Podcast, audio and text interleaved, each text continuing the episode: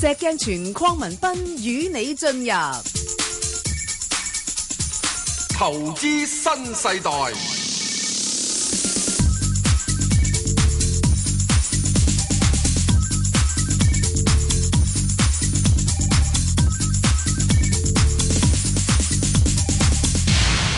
好，咁啊，翻嚟咧講外匯咧，就請嚟實德財富管理外匯部嘅總裁咧李慧芬小姐，係李小姐，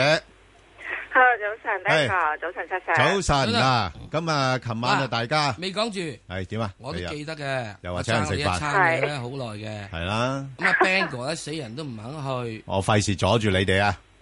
阻咩我哋啦？ 你咁多嘢而講，家我哋揾一次咧就咁，我哋一於揾隻晏晝去食齋，係咁啊，好啊 Bang 冇問哥題請你出㗎席啊！我我唔一定要食啊，Bangor 食齋齋，嘅我唔一定食齋嘅，我唔一定嘅，係啊！我哋即係你又想慳即係嗰啲慳俾慳啲，俾 啲，你又 食，都唔係你幾多 你嘅。你我就諗住即係整呢條青菜買啊，買買買買買係買啲豆腐去揾個白飯， 啊知咁啊整啲豉油咁啊，咁啊夠齋啦啩咁 啊！好。喂，繼續嗱嗱，李小 姐，嗱咁啊，琴晚咧就美國出咗一個誒誒就業數據嗯啦。喂，咁你你點樣評估翻究竟佢對美元而家個短線嘅走勢點樣樣咧？其實都見到嗰個美金其實近誒誒、呃都即係呢排都嚇跌得比較緊要啲啦。係但係咧，琴晚出完數據之後嘅時候咧，其實個波動性即係匯市上面啊，個波動性咧唔算係太犀利，嗯因為就話係咁佢誒誒非農就人數都有成十五萬幾啦。嗱，雖然就話差過預期，預期就十九萬啦，咁樣十五萬幾。咁但係其實大家都都估到地方就係已經唔會係二字頭啦，就係嗯因為之前諗住都係二字頭以上噶嘛，咁其實大家都估到地方就話，即係佢應該係跌穿二字頭噶啦，咁、嗯所以就即係跌多少少就唔係太過即係緊要嘅，咁同埋個失業率咧就喺五個 percent 以下啦，四點九啦，咁變咗就話係啊其實我覺得琴晚數字咧算係誒。呃雖然就係比預期差少少，但我咧啊就話係算係穩定嘅。不過問題地方就話係以一個穩定嘅數據，你唔可能話俾大家聽就話係哦日本啊負利率，誒、歐洲三月份啊誒、加推量寬，中國就不停咁逆回購，你就用一個穩定嘅數據就叫大同大家講就係我就好有資格去誒、呃今年要加三次息或者四次息。咁我覺得其實呢個完全說服唔到，咁所以就話係誒佢自己改口風啦嚇，就三月份加息都機會都都都要諗諗啦嚇。咁變咗就話係誒，其實大家都開始預期地方就係今年呢未必係會加三次或者四次息，而家、已經係喺利率期貨上面嘅時候呢，已經顯示到就話其實都要預期佢去到今年嘅年底十一月先至會加息，咁即係話今年可能即係係加一次息啫，嗱咁變咗呢個咪會令到美元咧會偏軟咯。嗱咁樣講喎，嗱頭先阿阿石 Sir 成日都講話點解荒謬荒謬咧？喂，其實呢個會唔會又係荒謬咧？你就算嗱，而家美國嗰邊預期唔加咁多次息啊，咁但係喂，嚇日日本嗰邊負利率喎，你而家你係啊你你誒歐洲嗰邊三月份又話再量寬喎。係咁個個都仲鬆過佢啦，係咪先？佢雖然係話啊我唔再收緊啫，咁咁呢個情況又點樣去解説咧？個個情形誒嗱、我覺得就話係因為美國舊年十二月先至加，咁、其實講佢加嘅時候咧，其實講咗好耐啦，咁同埋就話係誒，即係佢覺得佢自己嗰個嘅經濟數據係有別於人嘅，係認為咧係唔錯嘅，所以佢係將個利率咧係正常化啫，佢唔係唔係一個點樣嘅特別嘅加息，係只要將佢正常化，而呢個正常化咧仲係一個距離嚟嘅，只不過係輕輕調整翻少少啫。咁所以就話係雖然就話嚟緊啊日本啊誒誒歐洲方面嘅時候咧係會即係加推量寬負利率，誒中國又係不停嘅回抽，咁但係個問題地方就話係美國都要除咗睇外圍之外，都睇翻自己本土噶嘛，嗯即係你唔可以就話誒、外圍啊不停咁樣放水，我就跟放水啦，咁其實你都唔即係唔切合㗎，你都係要睇翻就係、誒外圍放水之餘，究竟有冇影響自己本土經濟咧？本土經濟係咪需要即係維持不變，即係好似英國咁樣維持不變，去睇下就話究竟嗰個嘅情況如何咧？咁所以我覺得就話誒、美國而家唔喐嘅機會係大過去將佢再調低，因為我覺得如果再調低嘅話咧，除非美國經濟數據係好差，或者佢認為咧係油價會再跌到落去，即係可能十蚊啊或者諸如此類嘅時候咧，咁佢先至有機會做呢個動作，否則嘅話咧，我唔認為佢會喐個息口住咯。嗯嗱咁樣樣啦，李小姐，而家嘅情況會唔會有少少似好似之前嗰啲誒油價咁咧？之前嗰啲嗯油價咧就係比較上單向性咁樣向下為主啊嘛。咁係啊之前冇咧錯就美美元咧又係單向性向上為主啊嘛。咁你其嗯他嘅嘢都冇得做噶啦。係啊咁而家會唔會外幣市場其他外匯又有啲即係機會提供俾我哋咧？嗱，我哋先講只歐羅先啦。歐羅而家去到呢啲位，仲值唔值博咧？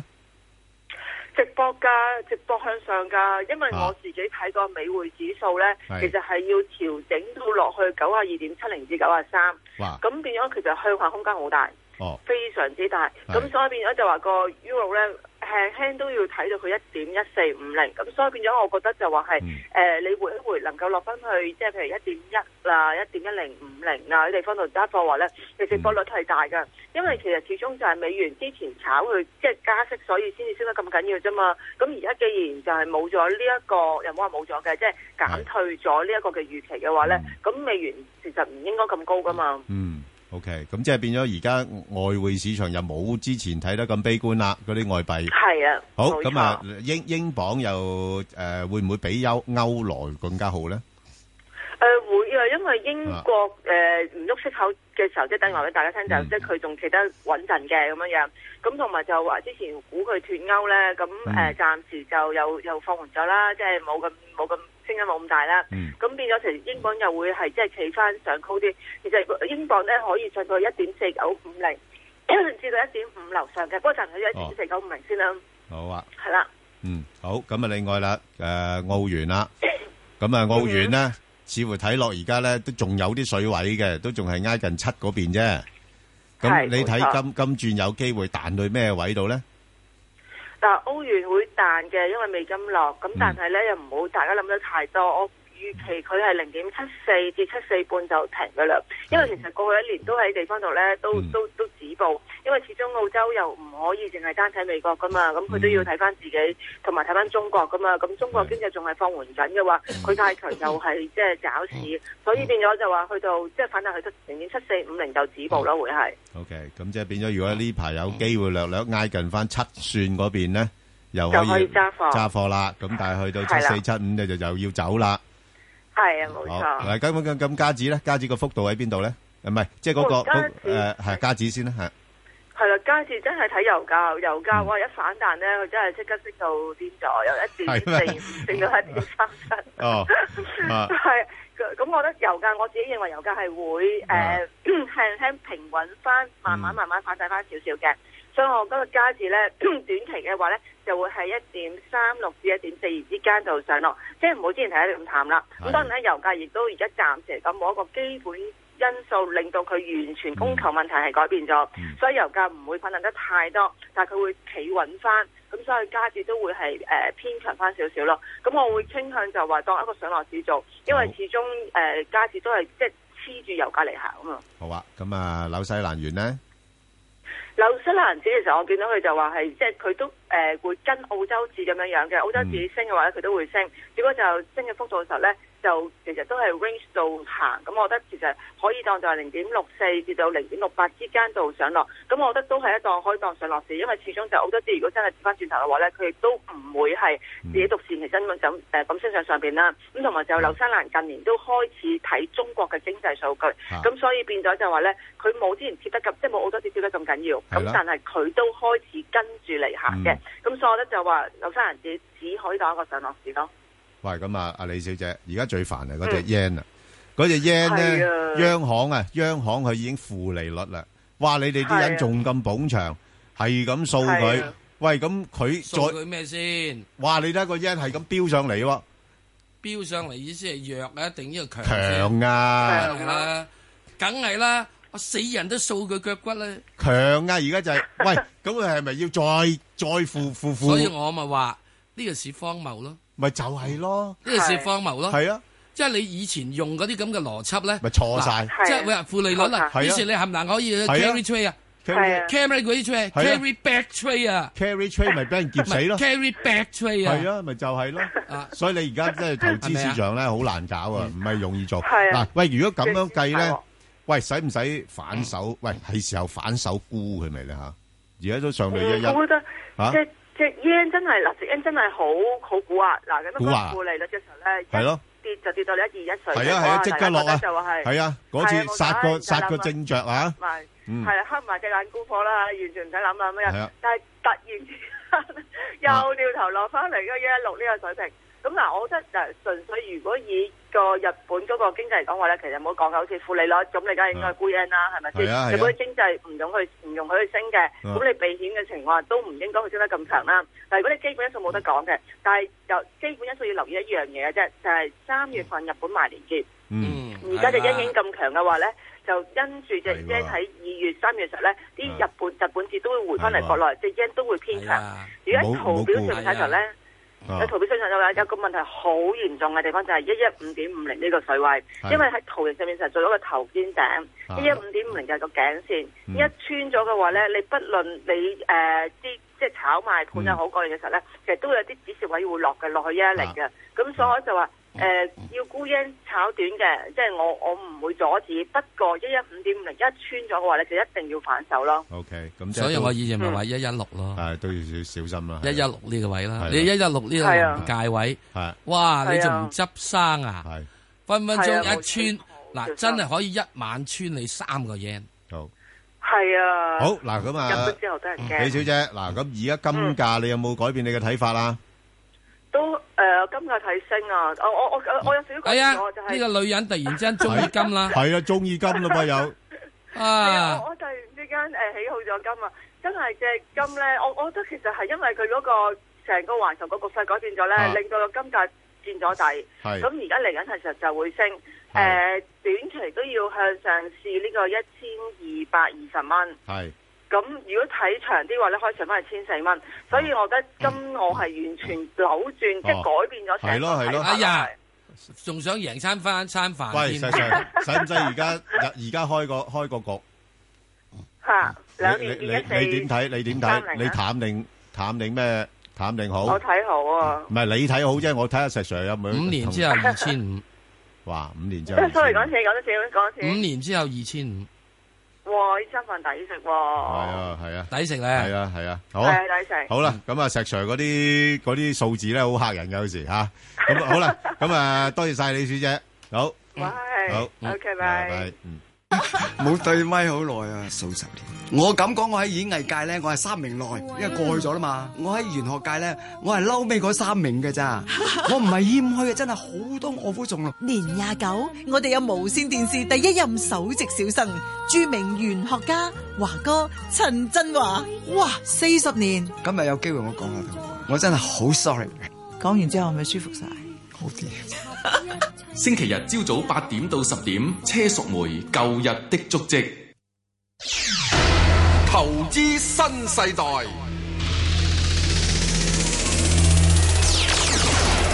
嗱，阿淑梅姐有舊日的足跡，我哋投資新世代有舊年的足跡。係 啊，冇錯啦。嗱，咁我哋咧就今次咧又係請嚟呢個豐盛金融資產管理嘅董事黃國英啦。咁啊嗱，今日就先講下啲舊嘢先。係咁下禮拜咧，我哋就講新嘢啦，就展望嘅。今哦係日我哋就回顧，就反思懺悔，係啦，即係反思就咁樣啊懺悔。係啊喺今年羊年我哋中咗乜嘢招， 係啊，真 係死咗乜嘢係啊嘢，，衰咗邊度？係我哋成日都會咁講，係啊，咁啊交咗學費之後係啊咧就要學咩冇嘢，錯啦。好得喺明明年嘅時係啊鐘就醒少少。系，喂，啊咁啊，Alex 啊，咁你自己點樣回顧翻羊年成個金融市場？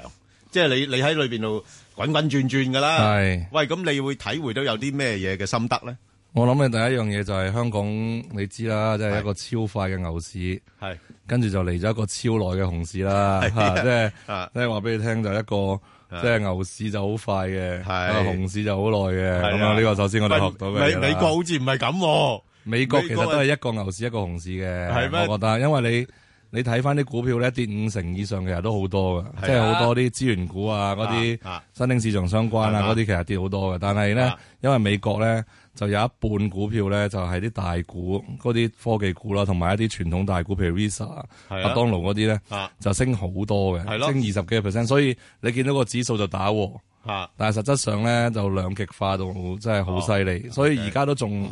仲係就即係嗰邊咧都而家就勁嗰啲股票開始勁回啦，係渣嗰啲股票咧就唔識彈，哦咁所以你見到個指數而家開始冧樓啦，哦咁所以就美國就係一一個牛一個熊啦，同埋我哋學到嘅嘢就係啱啱你最後尾都學一招就係日本咧啊出咗個負利率咧，而家啲人話俾你聽係唔信噶啦。哦，即係因為貨幣政策而家過咗咁多年之後呢啲人就覺得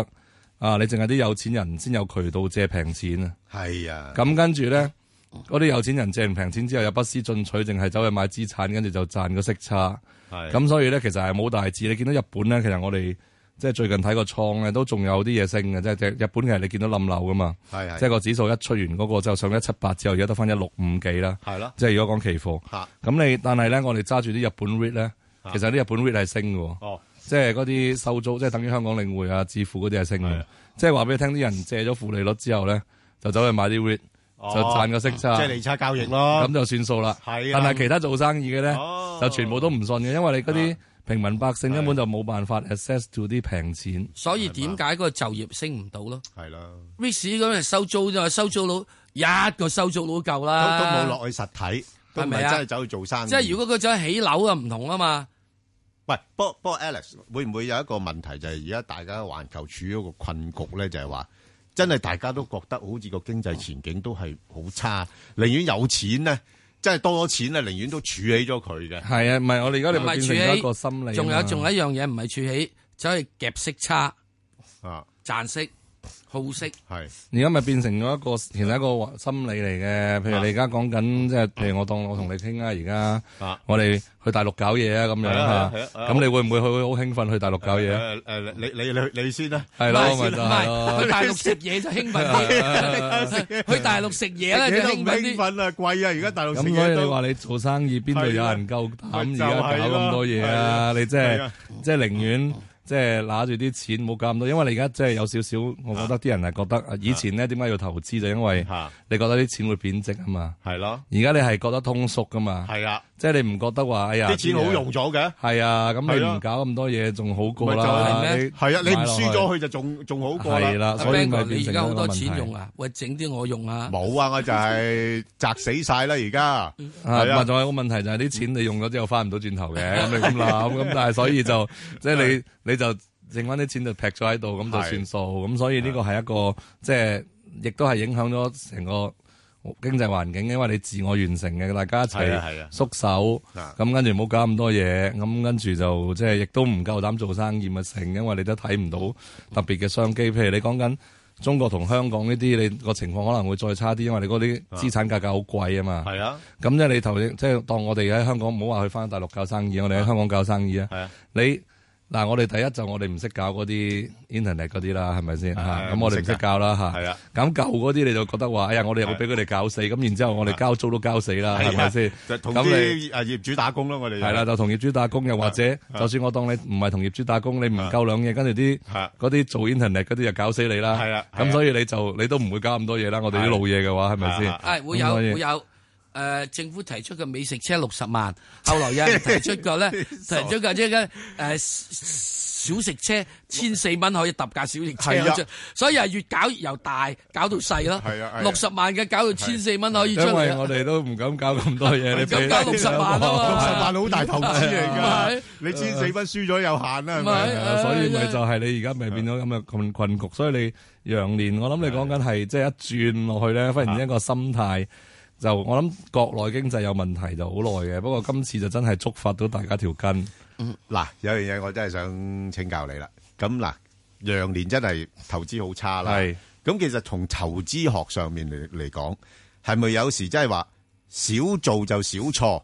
唔啱時機就最好唔好做。咁呢個梗係啦，即係打麻雀一樣啫，但係守你住唔得鋪牌喎咧。，你唔得喎。嗱，我哋又得，我哋做一般投資者咧，就我最多唔投資咯，咪擺埋一邊咯。你唔輸咗佢就就就就得噶啦。但係問題你啊基金經理啦，係人哋俾錢你，人哋覺得你有更加強嘅能力，就算喺姑勿論喺乜嘢嘅市況底下係，你都能夠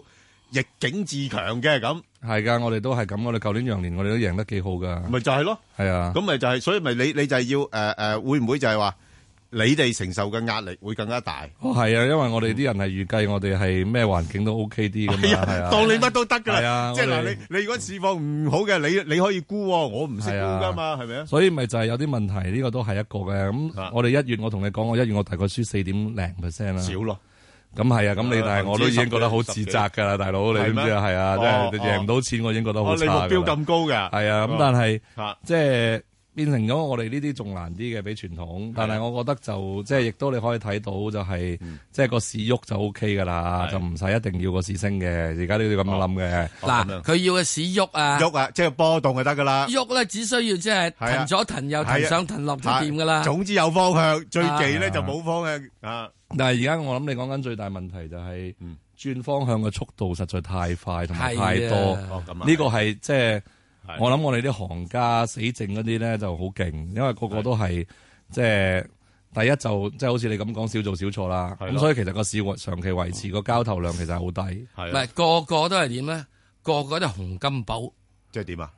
紅金寶好大份㗎嘛，係啊，一但佢翻騰動作勁抽。佢好靈活㗎，你係啊睇佢係啊，所以你看呢個啊係就係所以我哋就明會啊點見解到洪金寶以前咧 扮馬騮噶？係咩？啊咦，啊今日今年有套戲係啊啱佢喎。啱 啊！所以佢咧就係點啊？孫悟空四打即係好似佢白骨咁精喎樣，人哋拱晒錢俾佢啊嘛。哦咁佢哋咪要好似洪金寶咁大份咯，係喎個資產值係。嗯喎咁跟住真係佢又要翻騰快脆啊嘛。哇！嗰個市一喐，卅秒之內佢就喐啦。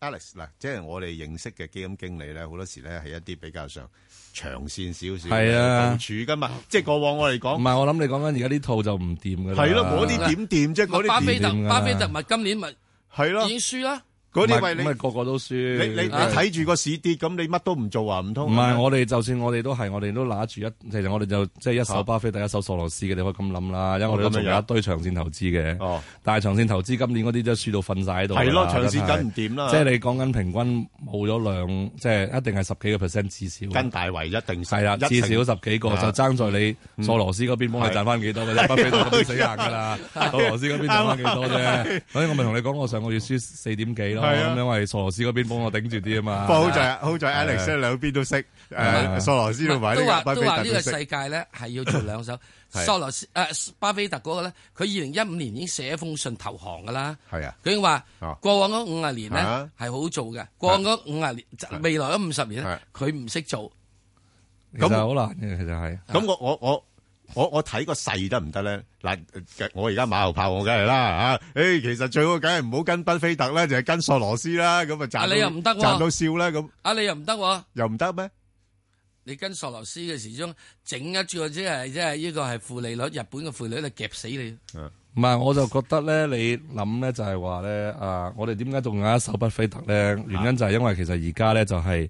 啊，都仲係新舊經濟係係相交替嘅階段，係啦咁所以都仲有啲新嘅。即係勁勁股崛起嘅，因為你都即係你可以話手提電話嗰個無無流動互聯網，其實我覺得都係去到中後期係啫，即係而中後期嘅個發展會越嚟越勁嘅。咁仲、有就係、啊，你嗰啲咩人工智能啊，咩咩咩 virtual reality 啊，嗰啲咁嘅嘢咧，其實都仲啱啱開始啫。咁所以有一堆新嘅嘢係會崛起，所以我都仲係一堆投資緊喺嗰度。咁所以就點會有一周不不不俾大家？但係問題啊，Alex 就係問題。當如果個個都冇乜選擇，而啲資金全部攏晒落去嗰扎認為有潛質嘅嘢嗰度，嗰啲亦都唔會平咯，係啊，變咗你香港長江基建最簡單，係咯。貴到嘔晒血㗎。係啊，咁你都係要啊買佢，咁會唔會即亦係都有诶诶股股價修正嘅時候咧？又偶然會修正偶然嘅，所以修你正偶然就其實今琴日美國個狀況就有啲似十月，係咯，即係嗰陣時就一大堆人拋售，即係都唔係十月，應該係九月啦，啊拋售嗰扎係勁股咯。而家就係因為套現套到嗰係啲渣股都套唔切啦，咁樣咯。哦，嗯咁啊，差唔多見底噶咯喎，有可能有。啊，未必喎。